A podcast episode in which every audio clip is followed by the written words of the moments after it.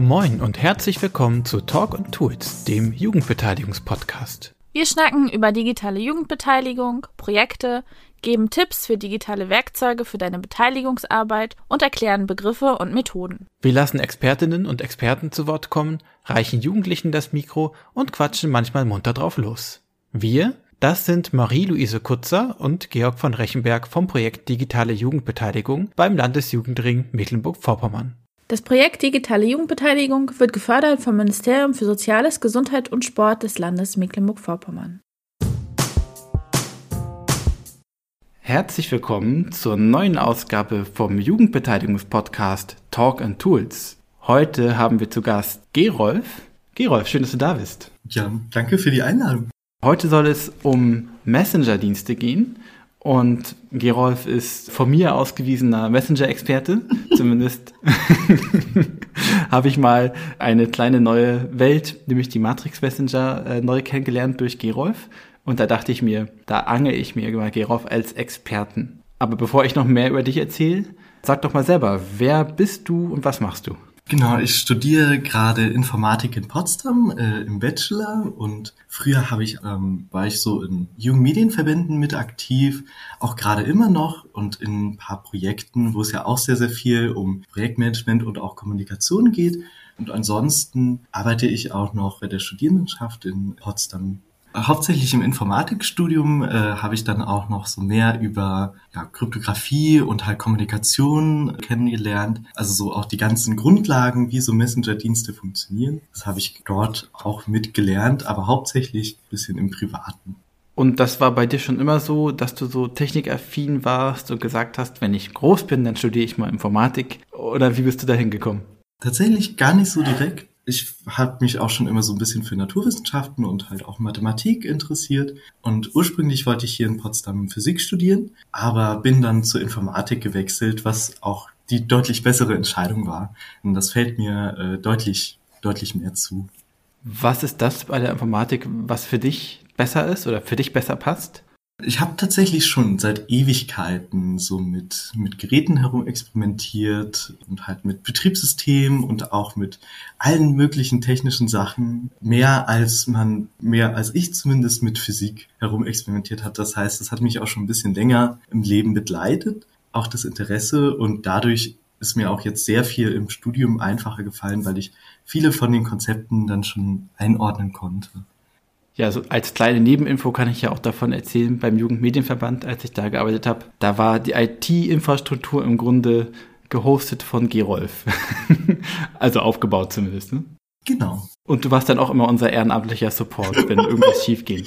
ja, genau, genau. Das gehört ja auch immer so ein bisschen, bisschen mit dazu. Ist auch halt ein großer Bereich, dass man eben schaut, was Leute dort eigentlich an Bedürfnissen haben, gerade in, in technischer Hinsicht und da werden wir sicherlich auch dann noch ein bisschen gerade bei Messengern drüber reden.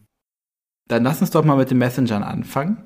Alle benutzen Messenger im Alltag, also so ziemlich alle. Und vielleicht sammeln wir mal ein bisschen, was uns einfällt an relevanten Messengern, ob nun relevant, weil sie viel benutzt werden oder weil sie interessant sind. Was fällt uns da so ein? Also, es gibt ja so die ganz großen, äh, da könnte man ja vielleicht mal anfangen.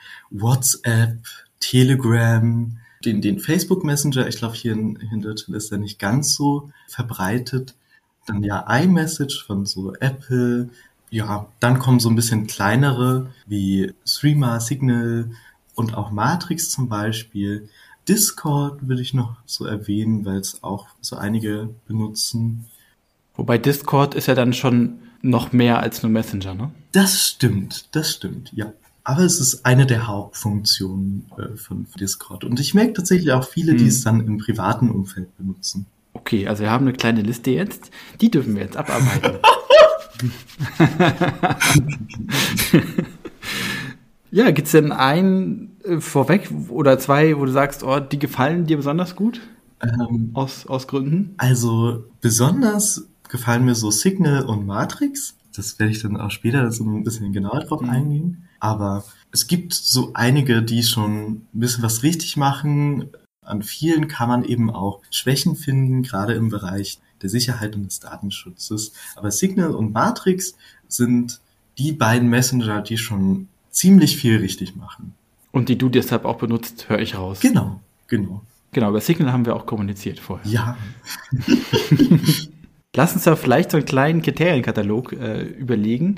Was ist eigentlich das, wofür man Messenger braucht und was sind die Sachen, die die können müssen? Oh ja.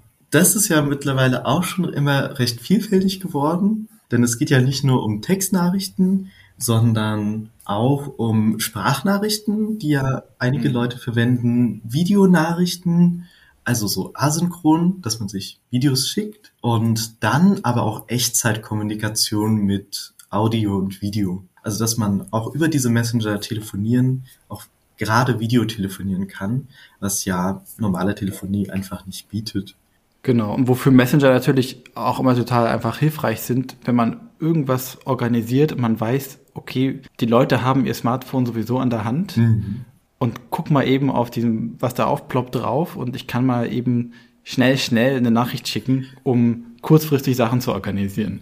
Und sei es, ich äh, will so im Alltag privat irgendwas absprechen oder sei es, ich bin auf einer Veranstaltung und ich weiß, XY ist da gerade in einem Raum 300 Meter weiter weg in einem anderen Workshop und ich brauche aber unbedingt diese Pinnwand, die der da stehen hat mhm. äh, oder so dann ist das natürlich eine super einfache Variante, um zu wissen, okay, die Wahrscheinlichkeit ist hoch, dass der andere das sieht und auch schnell sieht. Ja, gerade dadurch, dass es ja auch kurze Nachrichten sein können, hm. Ist das gerade so schnell, weil E-Mails und so weiter sind deutlich unzugänglicher, habe ich das Gefühl, als Messenger, gerade auch so von den, von den Oberflächen. Deswegen, dann Gruppen natürlich müssen auch dann unbedingt dabei sein, gerade wenn man sich organisiert. Oh ja. Die müssen auch gut unterstützt sein. Da gibt es nämlich auch noch Facetten, die man eventuell brauchen könnte. Okay, dann haben wir ein paar Kriterien gesammelt. Datensicherheit als ein wichtiges Kriterium hast du vorhin schon angeschnitten. Hm. Da gehen wir wahrscheinlich dann auch einzeln drauf ein. Genau. Wobei, vielleicht sagen wir einmal kurz, was ist denn beim Datenschutz bei Messengern so das Hauptding, was man haben will? Also das, die Hauptvoraussetzung, um zu sagen, das ist dann vertrauenswürdig. Es ist tatsächlich eine vielschichtige Frage, denn es fallen ja sehr persönliche Daten an, also auch zum Teil sehr intime Daten, die geschützt werden müssen. Deswegen dann ja, Datenschutz. Die meisten versuchen das über Kryptographie und Sicherheit zu garantieren, manche aber eben auch gar nicht. Zum Beispiel WhatsApp, eine der Messenger, die die meisten nutzen. Äh, das nutzt sogenannte End-to-End-Encryption also Ende-zu-Ende-Verschlüsselung. Und das bedeutet, dass quasi die gesamten Nachrichten, die man verschickt, werden auf dem Endgerät wie in so einen Briefumschlag gepackt und dieser Briefumschlag wird erhalten, bis es beim Empfänger ankommt und nur dieser Empfänger kann das dann aufmachen und den Inhalt von den ganzen Nachrichten lesen.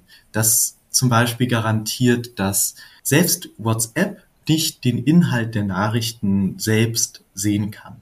Das ist zum Beispiel Datenschutz auf der Nachrichtenebene. Hm.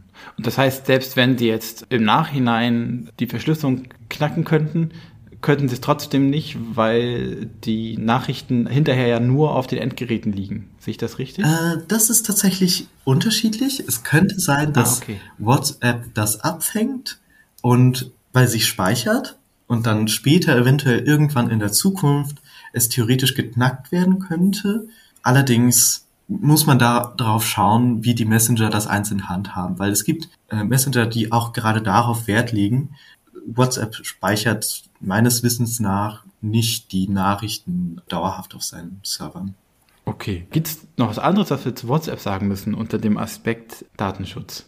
Das ist auch noch ganz spannend. Es fallen ja auch noch sehr, sehr viele, viele Metadaten an und weitere Nutzungsdaten. Die gehören ja auch so ein bisschen zum Datenschutz, also sind auch personenbezogene Daten, die auch Rückschluss auf Verhalten geben können.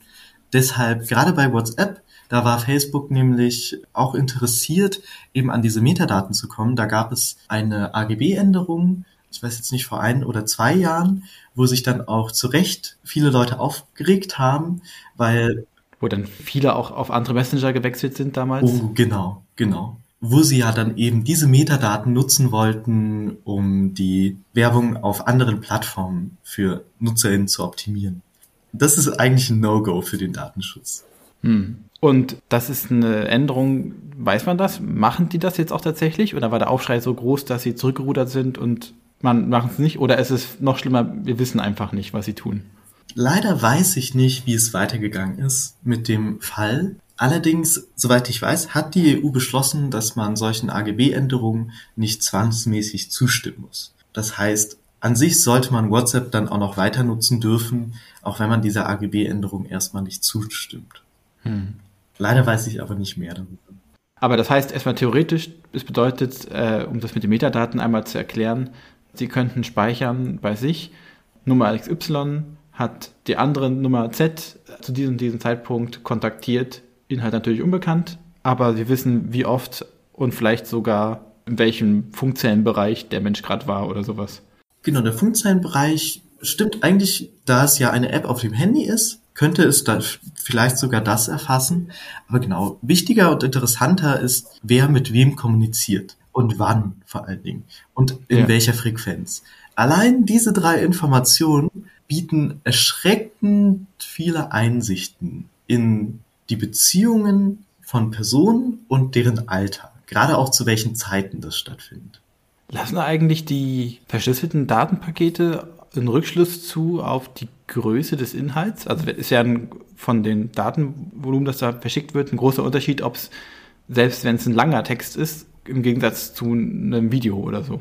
Auf jeden Fall, auf jeden Fall. Denn äh, Verschlüsselung, wie gesagt, kann man sich wie so einen Briefumschlag vorstellen und für eine größere Nachricht braucht man dann natürlich auch einen größeren Briefumschlag. Dementsprechend, das sind auch tatsächlich Metadaten, die anfallen, die auch sehr, sehr interessant sind. Ja, hast du vollkommen recht. Gut, nehmen wir mal das nächste. Telegram hast du als nächstes, glaube ich, äh, genannt. Ja, genau. Bei Telegram ist zum Beispiel eine Besonderheit, die man ganz am Anfang erwähnen muss. Alle Chats sind nicht standardmäßig Ende zu Ende verschlüsselt. Das heißt, es wird nur auf dem Transport verschlüsselt. Also die Nachrichten werden vom Handy schon gesichert zu den Telegram-Servern übertragen aber auf den Telegram-Servern werden sie standardmäßig unverschlüsselt, also in Klartext gespeichert. Das heißt, theoretisch könnte jeder, der Zugriff auf die Telegram-Server hat, dort eben auch den Inhalt aller Nachrichten einsehen. Es gibt in Telegram aber eben auch das Feature mit gesicherten Einzelchats, äh, wo man eben diese Ende-zu-Ende-Verschlüsselung aktivieren kann. Aber das muss man explizit machen. Und ich habe das im Privaten in seltensten Fällen gesehen. Und in Gruppen geht das gar nicht, oder? Oder hat sich das geändert inzwischen? Ich weiß nicht, ob sich das geändert hat, aber nach meinem Wissensstand geht es auch in Gruppen nicht. Und da wir nicht nur über Datensicherheit reden wollen, gibt es an Telegram im Gegensatz zu WhatsApp jetzt zum Beispiel Sachen, die Telegram kann oder anders macht, wo man sagen kann, okay, das ist ja interessant, dieser Unterschied, den nochmal zu beleuchten? Also gerade, was die Oberfläche angeht und die Clients, hat Telegram den großen Vorteil, dass man sich ja auf mehreren Geräten anmelden kann und es gibt für fast jede Plattform einen extra Client. Bei WhatsApp ist das auch so halb der Fall. Allerdings bei WhatsApp muss man sich immer mit dem Telefon verbinden, damit man erreichbar ist. Bei Telegram braucht man das nicht. Das heißt, man kann sich von überall einloggen in sein Telegram-Konto und man kann auch alle möglichen Chats zum Beispiel gruppieren und so weiter. Gerade wenn man den Messenger sowohl für Privates als auch für Arbeit und so weiter nutzt, ist das zum Beispiel ganz praktisch, dass man das voneinander wieder trennen kann oder zumindest versuchen kann zu trennen. Das ist mega praktisch, ne? dass man einfach sagen kann, ich kann das sogar auf meinem Rechner ganz problemlos installieren und ähm, kann dann auch zwischen den verschiedenen Accounts hin und her schalten. Ganz unproblematisch. Genau aber auch zum Beispiel was die Berechtigungsverwaltung angeht für Gruppen, meine ich, und auch die Größe der Gruppen ist nach meinem Wissen Telegram erlaubt da deutlich mehr Leute in Gruppen und auch noch feinere Einstellungen für deren Mitglieder. Das heißt, Telegram ist schon so konzeptioniert, dass man eigentlich sehr, sehr große Gruppen darin verwalten kann. Und was bei Telegram ja auch ziemlich berühmt geworden ist, gerade dann leider ganz unrühmlich in so Corona-Zeiten mit diesen Telegram-Channels, die es ja auch gibt. Ah, genau. Das ist ja nochmal ein anderer Aspekt, ne? dass man sagen kann, äh, ich habe sozusagen so eine Art Output, wo die Leute einfach lesen, was ich da rein tue. Das ist dann nicht im eigentlichen Sinne eine Gruppe, sondern mehr so eine Art Textstream. Ah, genau, genau. Oder Mini-Blog oder so, ne, könnte man sagen. Also ich meine, deswegen, so aus meiner Informatiker-Sicht ist es halt einfach nur eine Gruppe ohne Schreibberechtigung. Ähm, aber da hast du natürlich vollkommen recht. Die Channels sind schon was Besonderes. Okay, nehmen wir das nächste. iMessage.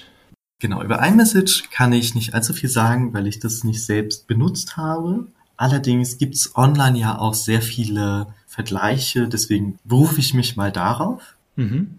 Und zum Beispiel iMessage ist auch Ende zu Ende verschlüsselt.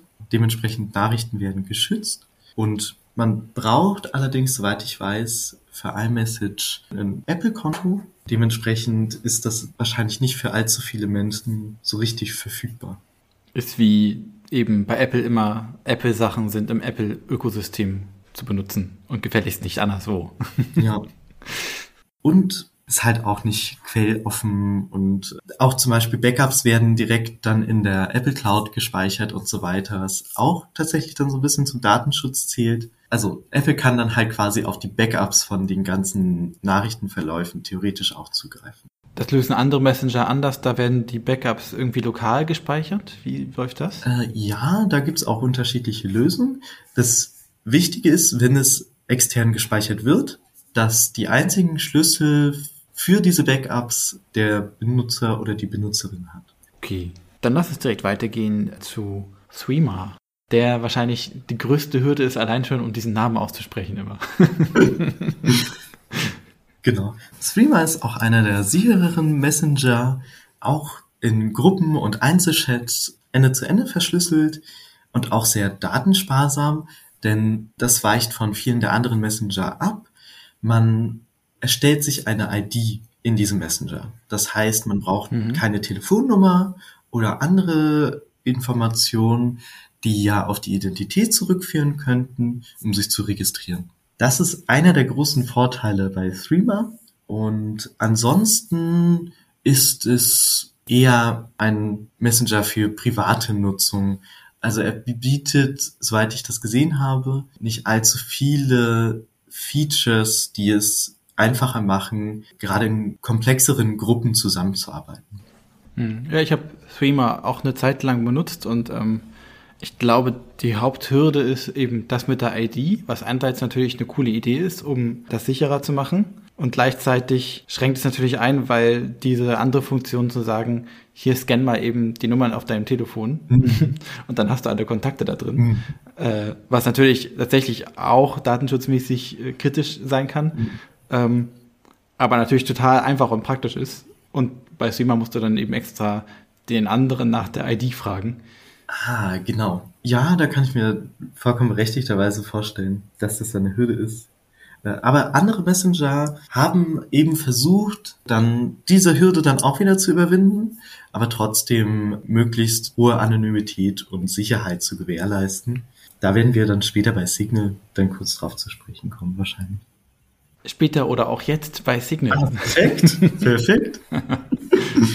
ja, Signal, einer der meiner persönlichen Favoriten, aber auch schon von nicht nur meiner, sondern auch zum Beispiel Stiftung Warentest und so weiter, hat den als, als besten Messenger gekürt. Nicht zu Unrecht. Hier braucht man eine Telefonnummer, um sich zu registrieren. Das ist tatsächlich direkt eine negative Sache, denn im Gegensatz zu Streamer so eine Telefonnummer, gerade in Deutschland, macht es immer möglich, dann diesen Account vom Messenger auf eine Person, auf eine echte Person wieder zurückzuverfolgen.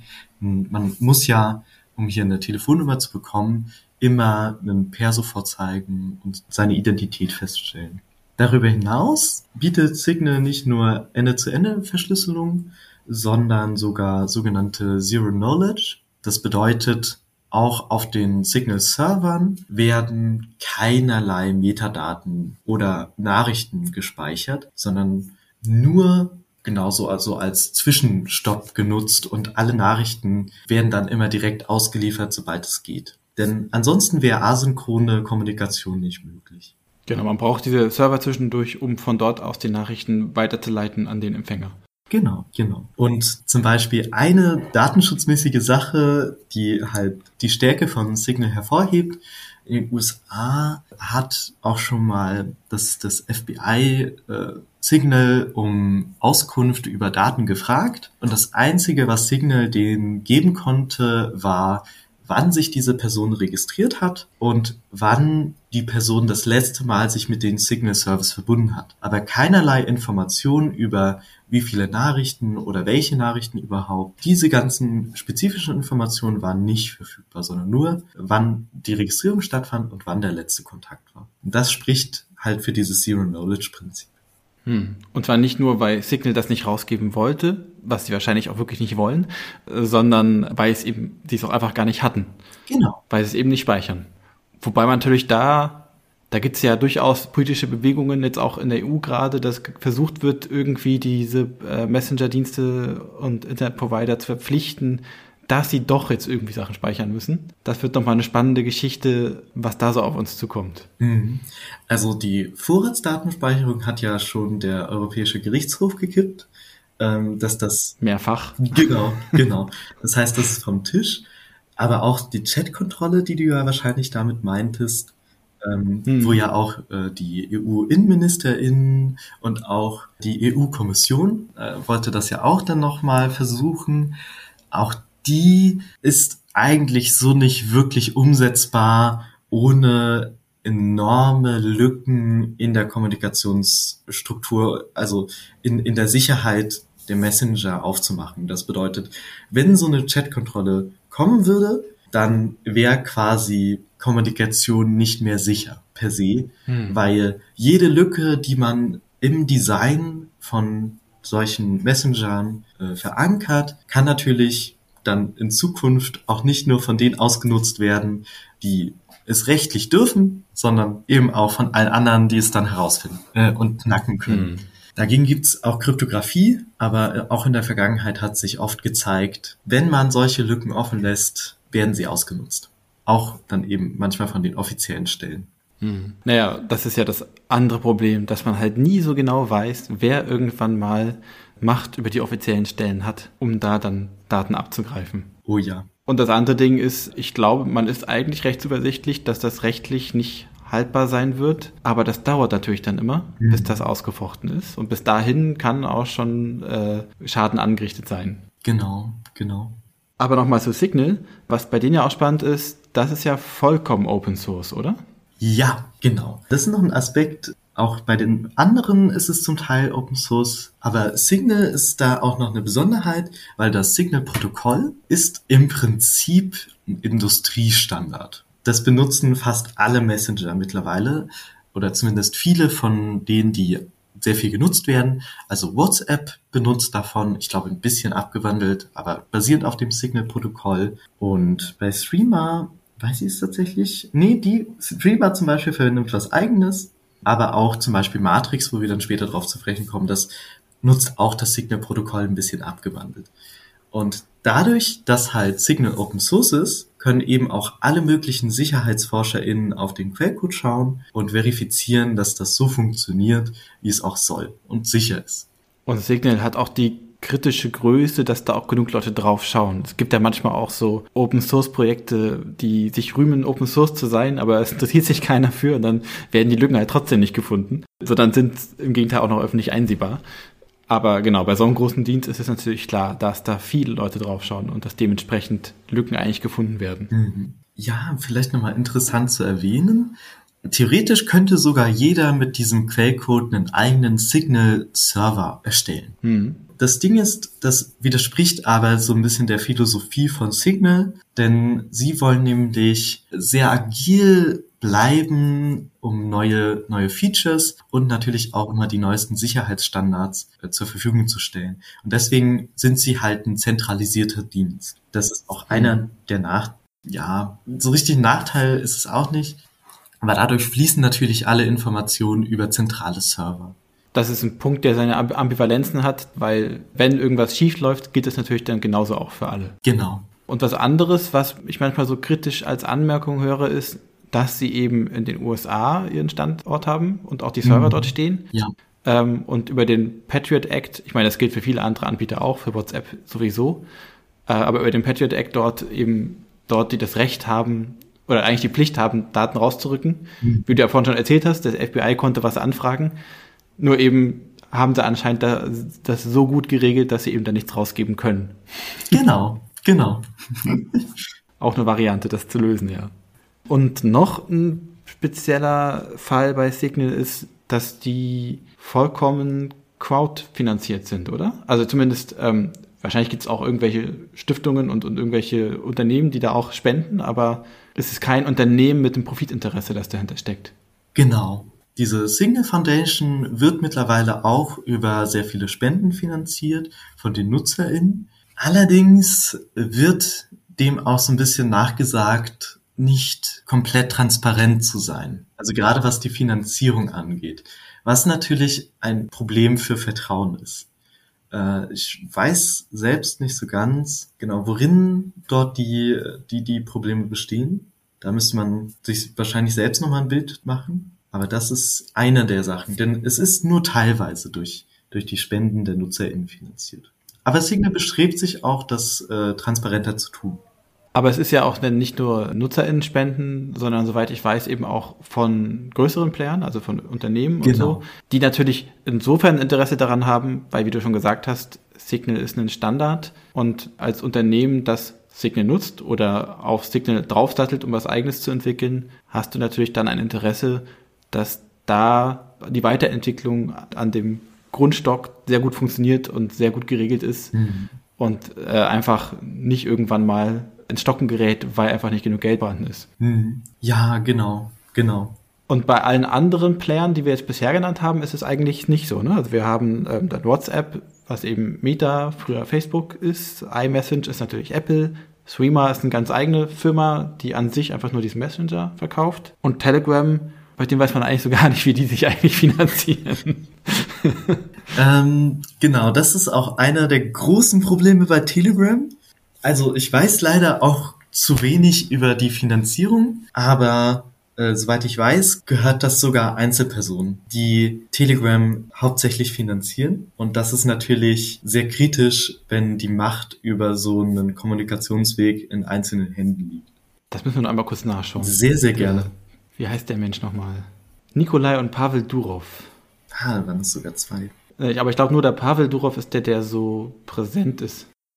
Genau, der Pavel Durov, das hat man manchmal so gesehen in so Beiträgen über Telegram, dass der sich auch so ein bisschen inszeniert als einer, der eben das freie Internet ermöglicht und gleichzeitig ja doch irgendwie versucht, da Profit draus zu schlagen, nicht ganz transparent ist, wie das funktioniert. Mhm. Ach krass, und die haben auch dieses äh, russische Social Network äh, VK, äh, haben die auch gegründet. Uh. Das ja auch dort ziemlich groß ist. Ja. Genau, und eine andere Kritik ist eben, dass, äh, wie du ja vorhin schon gesagt hast, die Sachen nicht Ende zu Ende verschlüsselt sind, die meisten Nachrichten, es sei denn, man wählt es explizit aus. Und das wird so ein bisschen gekontert dadurch, dass die Server irgendwie überall stehen und man, also wenn man irgendwo mal einen Server hat und da die Daten abgreift, hat man nicht automatisch alles. Ah. Mhm. Aber trotzdem hat man dann wahrscheinlich einen ganzen Schwung und wer weiß, ob man nicht trotzdem dann auch noch Kommunikation zurückverfolgen kann von diesen Servern zu den anderen Servern. Deswegen, also selbst da wenn man dezentrale Server hat, könnte man ja auch Ende-zu-Ende-Verschlüsselung betreiben. Das schließt sich tatsächlich gar nicht so richtig aus. Aber das ist halt einfach, es unverschlüsselt zu speichern, ist aus meiner Sicht einfach nicht mehr zeitgemäß. Ja, okay. Dann bleibt uns jetzt noch auf meiner Liste das Matrix Messenger System, nenne ich das mal, weil es ist ja nicht einfach nur ein Messenger. Genau. Das kennen ja wahrscheinlich auch die wenigsten, zumindest in meinem Umfeld, kannten das sehr, sehr wenige, aber auch verständlicherweise. Es ist auch noch gar nicht so alt. Matrix ist auch fast weniger ein Messenger an sich, so wie man es kennt. Also es ist nicht richtig eine App, sondern eher ein, ein Protokoll. Um jetzt Protokolle nicht erklären zu müssen, es ist quasi so eine, eine Art und Weise, wie man miteinander kommunizieren kann. Das heißt, es gibt viele verschiedene Messenger-Apps, die auf Matrix setzen. Die Matrix quasi äh, ist dann wie so ein Netzwerk, worüber man sich mit einzelnen Klienten verbinden kann.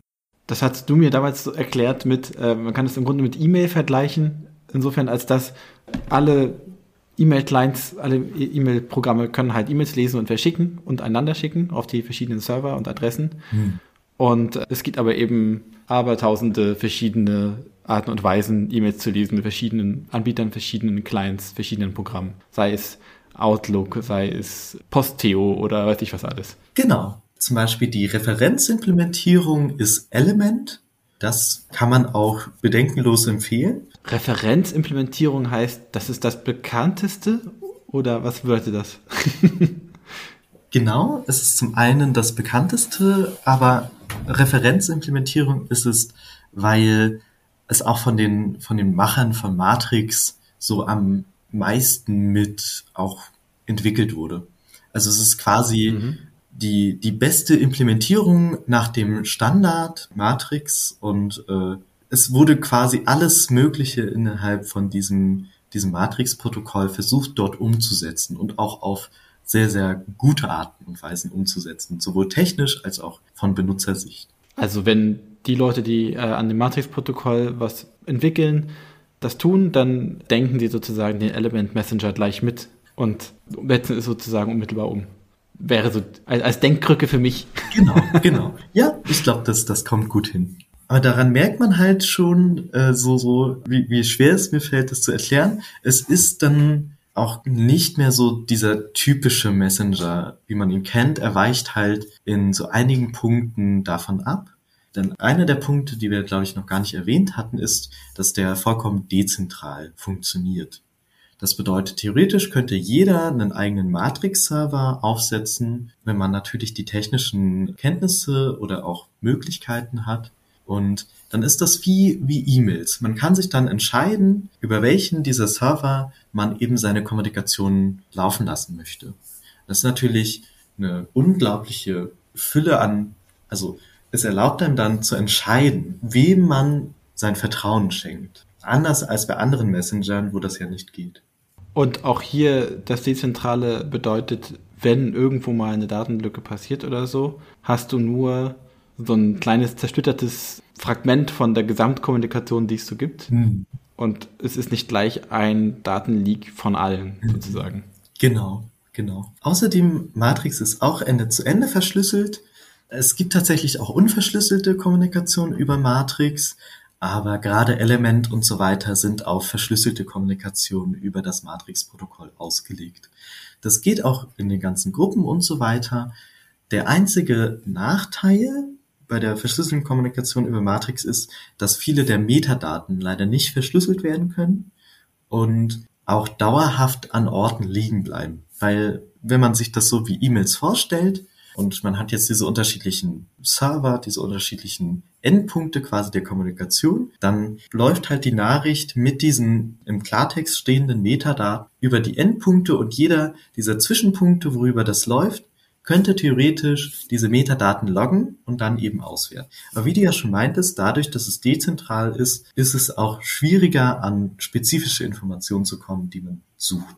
Hm. Aber das ist der Unterschied im Vergleich zum Beispiel zu Signal, die einfach zentral sagen können, wir speichern diese Daten halt einfach nicht. Hast du bei so einem dezentralen System darüber keine Kontrolle, selbst wenn das irgendwie anempfohlen wäre oder alle das wollen, kann natürlich trotzdem jederzeit jemand, der was hostet, sagen, ja, nee, aber ich schnappe die Daten. Genau.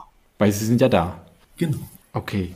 Und was ich ja so schön finde, das hast du schon erwähnt, dass es diese Client-Vielzahl gibt. Das heißt, im Grunde kann jeder, der es kann, sagen, jetzt baue ich mir meinen eigenen Matrix Messenger Client und nenne ihn wie ich will. Ich habe gerade nochmal eben im App Store geguckt. Den, den ich immer mochte, war Fluffy Chat, weil er einfach schön klingt.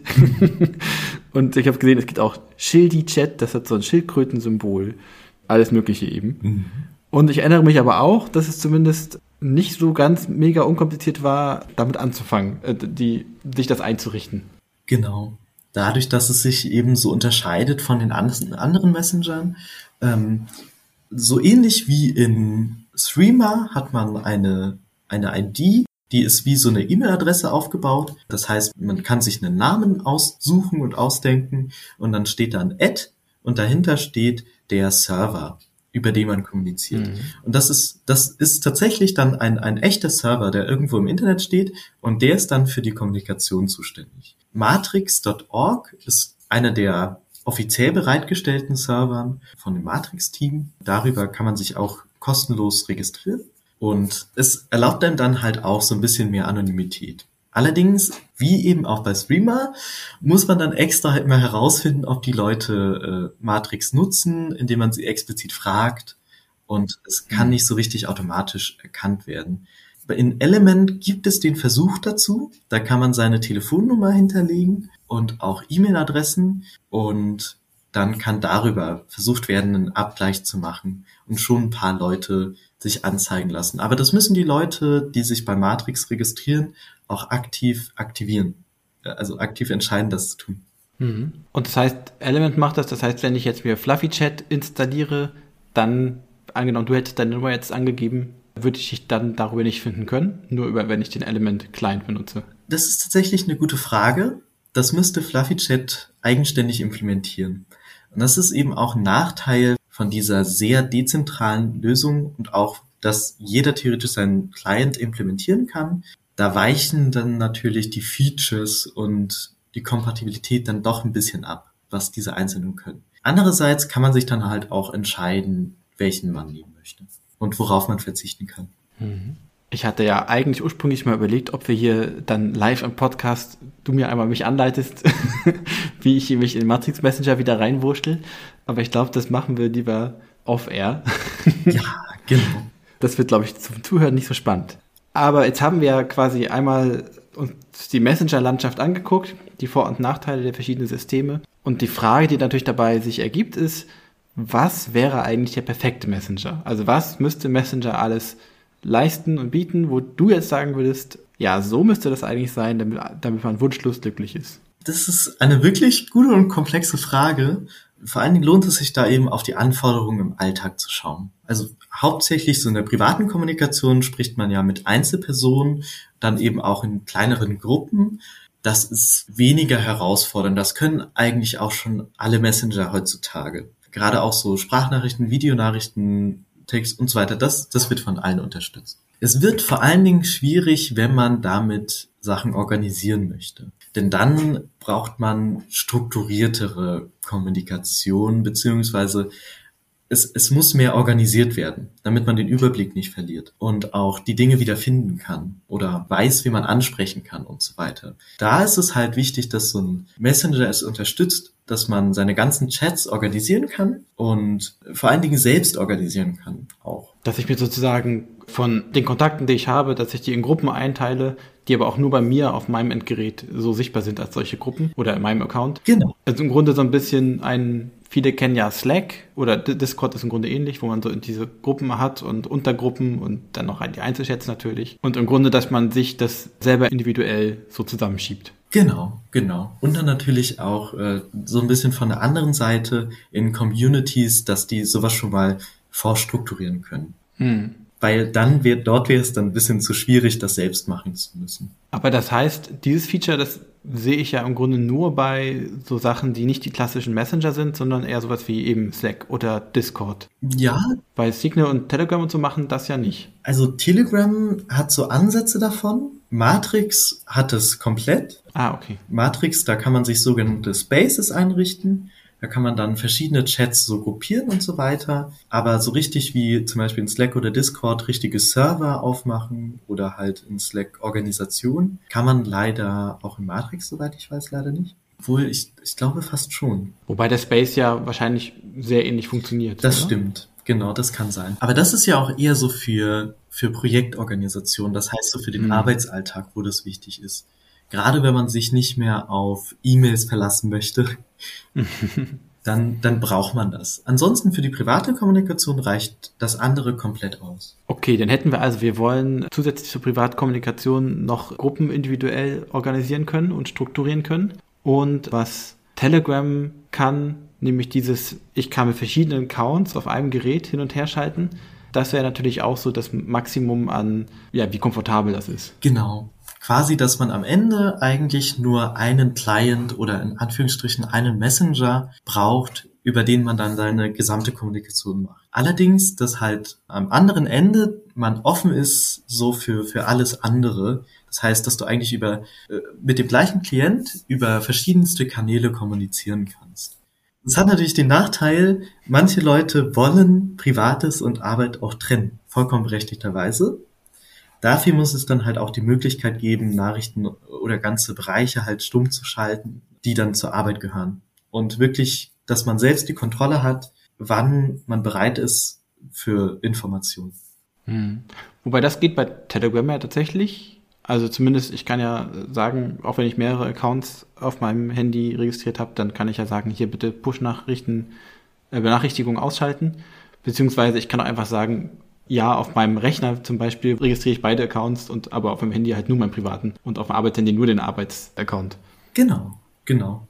Und aber was mir gerade aufgefallen ist, bei dem wie du es gesagt hast, nämlich, dass man quasi aus allen Messengern empfangen können will, das ist ja diese große Wunschforderung, die, glaube ich, immer hier Patrick Breyer von der Piratenpartei äh, im EU-Parlament äh, nach vorne bringt, mhm. Ist dieses, dass er gerne Interoperabilität, ich habe das Wort geschafft, nice. haben möchte. Also das heißt, es gibt einfach einen Standard, auf den sich alle einigen. Und das bedeutet, ich kann Nachrichten aus WhatsApp zu Telegram oder zu Signal und umgekehrt schicken. Und dann kann das vielleicht nicht in allen Features abgebildet werden, die intern im jeweiligen Messenger es gibt, aber ein Grundstock geht immer. Also man kann Nachrichten schicken und Bilder und wahrscheinlich Videos oder so und Sprachnachrichten. Mhm. Und hat dadurch die Möglichkeit, aus verschiedenen Ökosystemen heraus mit den anderen zu kommunizieren. Und gleichzeitig bedeutet das dann auch, dass auch dieses Platsch, Platz, nee, nicht Platsch, Platzhirsch-Problem nicht mehr so gegeben ist. Ne? Also WhatsApp ist ja nicht so super erfolgreich, weil es der beste Messenger ist, sondern weil sie die ersten waren, die das groß gemacht haben mhm. Und dann eben aufgekauft wurden und dadurch nochmal mehr Ressourcen hatten. Und natürlich kann da ein kleiner neuer Messenger dagegen gar nicht anstinken, hätte aber wenigstens die Chance, da so ein bisschen reinzukommen, wenn man den anderen sagen könnte, ja, ja, du musst gar nicht auf meinen Messenger wechseln, du darfst weiter bei WhatsApp bleiben und kannst trotzdem mit mir kommunizieren. Und ich muss nicht für dich jetzt auf dem Platzhirsch wechseln. Genau. Das ist ja jetzt auch im Digital Market Act der EU, wurde das mit verabschiedet. Das heißt, das wird jetzt auch in den nächsten Jahren peu à peu umgesetzt. Das wird eine ganze Weile dauern, aber das wird tatsächlich auf uns zukommen. Allerdings bringt das riesige Herausforderungen mit sich. Also gerade zum Beispiel Signal und Streamer sehen ihre eigene Sicherheit durch diese Interoperabilität gefährdet. ähm, weil sie eventuell ihre Standards selbst senken müssten, um die überhaupt ermöglichen zu können. Beziehungsweise die Standards in der Kommunikation mit den anderen dann, ne? würde es bedeuten. Man könnte ja sagen, weiterhin intern, intern Signal, intern mhm. Streamer könnte man Standards ja aufrechterhalten. Wahrscheinlich. Es ist leider nicht so einfach, denn wenn man sagt, äh, man hat intern sehr hohe Sicherheitsstandards, dann hat man eine Kante quasi, wo es in die anderen übergeht, dann müsste ja eine Übersetzung stattfinden von diesem einen System mhm. in das andere. Und im absolut schlechtesten Fall, was leider gar nicht so unwahrscheinlich ist, müssten dann diese Nachrichten entschlüsselt werden an dieser Kante. Und das widerspricht ja allen Datenschutz- und Sicherheitskonzepten, die zum Beispiel Signal und Streamer verfolgen. Denn eventuell nutzen nämlich diese beiden Standards, also intern bei Signal und dieser Interoperabilitätsstandard, nutzen zwei unterschiedliche Verschlüsselungsmechanismen und die sind dann nicht direkt miteinander kompatibel. Das ist nämlich auch das Problem, dass sich ja immer neue äh, Methoden herausarbeiten. Gerade in der Kryptographie ist es eher immer eine Frage, wie lange hält denn jetzt so ein Verschlüsselungsmechanismus durch? Das bedeutet, es braucht eigentlich immer das Bestreben nach neueren, sichereren Standards. Denn die alten sind irgendwann meist zu unsicher. So zumindest hat sich das historisch herausgestellt. Das ist einfach das Grundproblem, dass äh, sobald ich so einen Grundstandard habe, den alle nutzen, kann ich schwieriger sagen, und jetzt verändern wir den zum besserer Verschlüsselung oder so, weil wenn ich das tue, dann müssten alle anderen mitziehen. Oder wenn sie es nicht tun, kann ich mit den anderen plötzlich nicht mehr kommunizieren. Genau. Und das ist dann ein Bremser für quasi Qualitätsweiterentwicklung. Exakt. Und das ist nämlich äh, auch eine super spannende Diskussion, denn äh, das ist quasi zwischen Signal und Matrix auch so ein bisschen passiert. Denn Matrix ist ja tatsächlich, basiert ja auch so einer Interoperabilität. Das bedeutet, dieses Matrix-Protokoll ist im Prinzip so das, was auch die EU schon probiert oder haben möchte. Allerdings, Matrix ist eben so verteilt und dadurch kann sich auch dieses Protokoll gerade nicht so weiterentwickeln, wie sich es viele Menschen wünschen. Auf der anderen Seite, Signal hat sich halt entschieden, zentral zu bleiben, um eben so schnell wie möglich neue Features ausrollen zu können. Und dann haben das eben alle Leute und dementsprechend kann man sehr, sehr schnell vorangehen. Mit dem Nachteil, dass immer wenn etwas zentral ist, gibt man sein Vertrauen in diese zentrale Stelle. Ne? Wenn also angenommen, auf irgendeine Art und Weise würde es passieren, dass Elon Musk es schafft, seine Finger in Signal reinzukriegen, was jetzt von der Struktur, wie es jetzt ist, gar nicht so einfach wäre, aber nur mal so gesponnen, dann wäre man natürlich dem ausgesetzt, was, was dann passieren würde. Ja, ja, genau. Es ist unglaublich schwierig, zwischen diesen beiden eine sinnvolle Mitte zu finden. Und das ist auch die mhm. Herausforderung, vor denen die EU und auch die ganzen Messenger in den nächsten Jahren stehen werden. Man kann das theoretisch auch lösen. Dafür braucht es aber neue Wege, wie Software in der Welt verteilt wird, die viel verlässlicher ist und auch viel schneller funktioniert. Denn da gibt es auch gerade Probleme, aber das würde jetzt zu weit abschweifen. Ach naja, ich habe Zeit. ähm, genau, also weil äh, dieses Updaten ist ja oftmals das Problem, neben dass man eben Ressourcen braucht, um solche Clients zu entwickeln. Hm. Und dadurch, dass halt beim Matrix das ja so verteilt ist, werden quasi die, die Ressourcen, was das Entwickeln von Clients angeht, werden auch aufgeteilt auf sehr viele Lösungen. Hm. Ähm, ich meine, man kann auch leider natürlich keine Lösung schaffen, die alle zufriedenstellt. Aber dass man generell eine, eine gemeinsame Grundlage findet, das ist mehr oder weniger das, das Essentielle, um überhaupt voranzukommen. Mhm. Tatsächlich, es gibt auch die äh, Internet Engineering Task Force, so heißt die IETF. Die arbeitet gerade an diesen Standards, die dann auch ja durch den Digital Markets Act für diese Interoperabilität sorgen sollen. Das heißt, das wird dann auch von offizieller Stelle quasi entwickelt und vorgegeben. Aber auch die können dann eben im Nachhinein nur sehr schwer Änderungen daran vornehmen. Mhm. Aber die Idee wäre sozusagen, so ein Standardsystem zu entwickeln, das einen Grundstock hat, der Bewegung in Kernaspekten ermöglicht, sozusagen, sodass da, da vorangehen kann, während äh, in gewissen anderen Bereichen, ich sage jetzt mal kos kosmetische Sachen wie äh, was für GIFs und was für Smileys und Sticker und sowas kann ich ja noch mit reintun. Mhm. Das kann dann halt jeder Messenger selber machen, um seine eigene Attraktivität aufzubauen. Genau. Und die Hürde ist dann vor allem, wie schafft man das, diesen Kernbereich weiterzuentwickeln? Also wie schafft man das, dass alle Interesse daran haben, da zusammenzuarbeiten? Weil jetzt ist es natürlich so, dass die Signal-Leute haben Interesse daran, Signal weiterzuentwickeln, aber wären sie bereit, dann im Fall des Falles ihre Ressourcen auf so eine zentrale Kooperationsstelle irgendwie zu werfen? Genau. Und gerade auch bei dieser zentralen Stelle, wo das dann entwickelt wird, ist eben das Schwierige, diesen Spagat zwischen der Realität und, und so ein bisschen der, der Informatik und den Spezifikationen herzustellen. Weil sehr, sehr viel kann man wunderbar modellieren und da gibt es wunderschöne Technologien, mit denen man sehr viel auch effizient tun kann. Die andere Frage ist aber, was für Herausforderungen stellt es dann halt an die Messenger-Dienste, was die dann wiederum an Aufwand hätten, um das zu entwickeln. Und das ist quasi dann so ein bisschen die Realität, die dem dann entgegenspricht. Und die noch andere Realität ist ja immer, man kann im Internet ja viele Regeln aufstellen, aber Leute können auch einfach sich entscheiden, nicht mitzuspielen.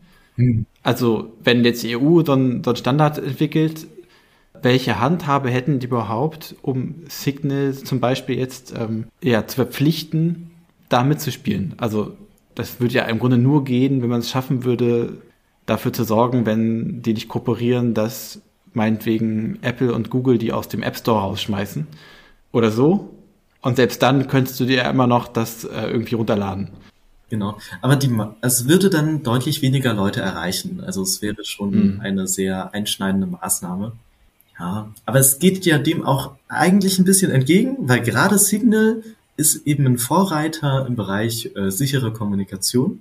Und das würde einfach die Innovation in dem Bereich natürlich auch wieder einschränken. Das ist eben mhm. auch das Ding.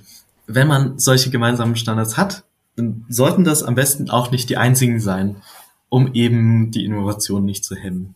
Und weißt du was dazu, wie Meta, also dann WhatsApp, dazu steht? Haben die sich dazu schon mal geäußert? Äh, dazu habe ich leider noch nichts gelesen.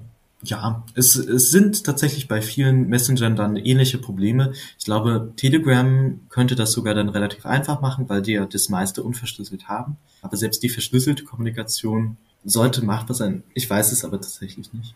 Okay, das heißt, äh, der perfekte Messenger der Zukunft ist irgendwo dazwischen und das muss sich noch dann austarieren. Ja, also zumindest so wie, so wie ich das ganz persönlich sehe, braucht es eigentlich nicht nur so richtig einen Messenger, sondern ein bisschen mehr grundlegende digitale Infrastruktur, die allgemein unsere Kommunikation, weil Messenger sind ja nur eine Art der Kommunikation. Wir kommunizieren ja auch auf, auf ganz verschiedene Arten und Weisen. Eigentlich immer, wenn wir uns an ein Gerät setzen, an ein digitales Gerät, kommunizieren wir extrem viel mit allen möglichen Services, mit allen möglichen Diensten. Es bräuchte da eigentlich generell Strukturen, die die Sicherheit von Individuen und auch Privatsphäre schützen. Das sind halt aber noch eine Stufe höher als diese, diese Interoperabilität zwischen den Messengern. Das ist natürlich umso schwieriger dann noch zu erreichen. Und zielt das darauf hin, im Grunde ja so staatlich zur Verfügung gestellte Infrastruktur zu haben? Das ist halt auch das Ding, wenn, wenn es staatlich, von staatlicher Seite ist, kann das natürlich auch beeinflusst werden. Deswegen eigentlich Open Source. Wenn, wenn es von staatlicher Seite unterstützt mhm. werde, würde, dann ist auch Open Source kein Problem, denn jeder kann ja einsehen, was dort geschrieben ist. Das ist quasi die zentralste Forderung dafür. Also die Idee wäre zu sagen, es ist zwar gesetzlich festgelegt, der Standard XY und der ist aber halt Open Source von der Community betrieben und es gibt ein paar Eckpunkte, wo man nicht drüber hinaus darf, damit genau. gewisse Grenzen nicht überschritten werden. Das wäre vorstellbar, ja. Okay, jetzt raucht mein Kopf ein bisschen. Meiner so langsam auch. Äh, das ehrt mich ja, dass ich das geschafft habe. Vielen Dank, Gerolf. Du hast vorhin gesagt, du bist sogar immer noch aktiv in äh, Jugendpresseverband. Dann hast du hier die Gelegenheit, wie alle unsere Podcast-Gäste, einmal zu sagen, wo kann man etwas darüber hinausfinden, was du so tust, beziehungsweise ihr als Jugendpresseverband so tut.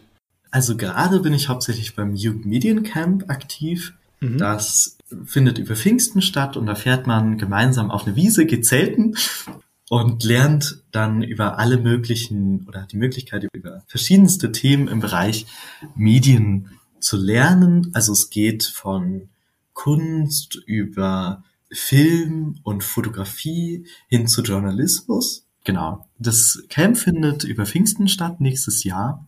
Ähm, die Anmeldung wird wahrscheinlich bald verfügbar sein. Wir haben eine Website jugendmediencamp.de. Da kann man so ein bisschen nachlesen, was wir, was wir genau machen. Wisst ihr schon, wo, der, wo das Camp stattfinden wird? In Kratzeburg. Zumindest in der Nähe von Kratzeburg auf einem Campingplatz. Okay. Und ich nehme an, mitmachen, also sich, sich einbringen und so, das ist auch willkommen. Oh ja, also sehr, sehr gerne. Da kann man an mitmachen at jugendmediencamp.de, soweit ich weiß, schreiben. Ähm, ansonsten nochmal einfach kurz auf der Website schauen, da steht dann bestimmt die E-Mail-Adresse. Wir sind ein Team aus jungen Leuten zwischen, zwischen, ich glaube, 16 bis 27, gerade in unserem Team.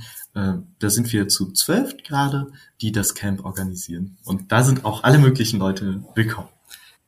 Okay, also geht bitte alle zum Jugendmediencamp über Pfingsten. Habt ihr alle bestimmt noch nichts vor? genau, vielen Dank, dass äh, du mir hier geholfen hast, mit Messenger das alles einzuordnen. Allein wäre ich wahrscheinlich ziemlich geschwommen. Und vielen, vielen Dank auch an euch, liebe ZuhörerInnen. Wenn euch das gefallen hat, dann freuen wir uns sehr über einen Like oder eine Bewertung dort, wo das geht.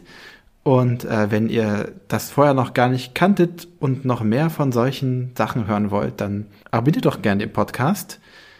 Den findet ihr auf ljrmv.de slash podcast. Da findet man alle weiterführenden Infos. Oder ansonsten einfach Talk and Tools in jedem Podcast-Catcher eingeben, dann findet man das auch.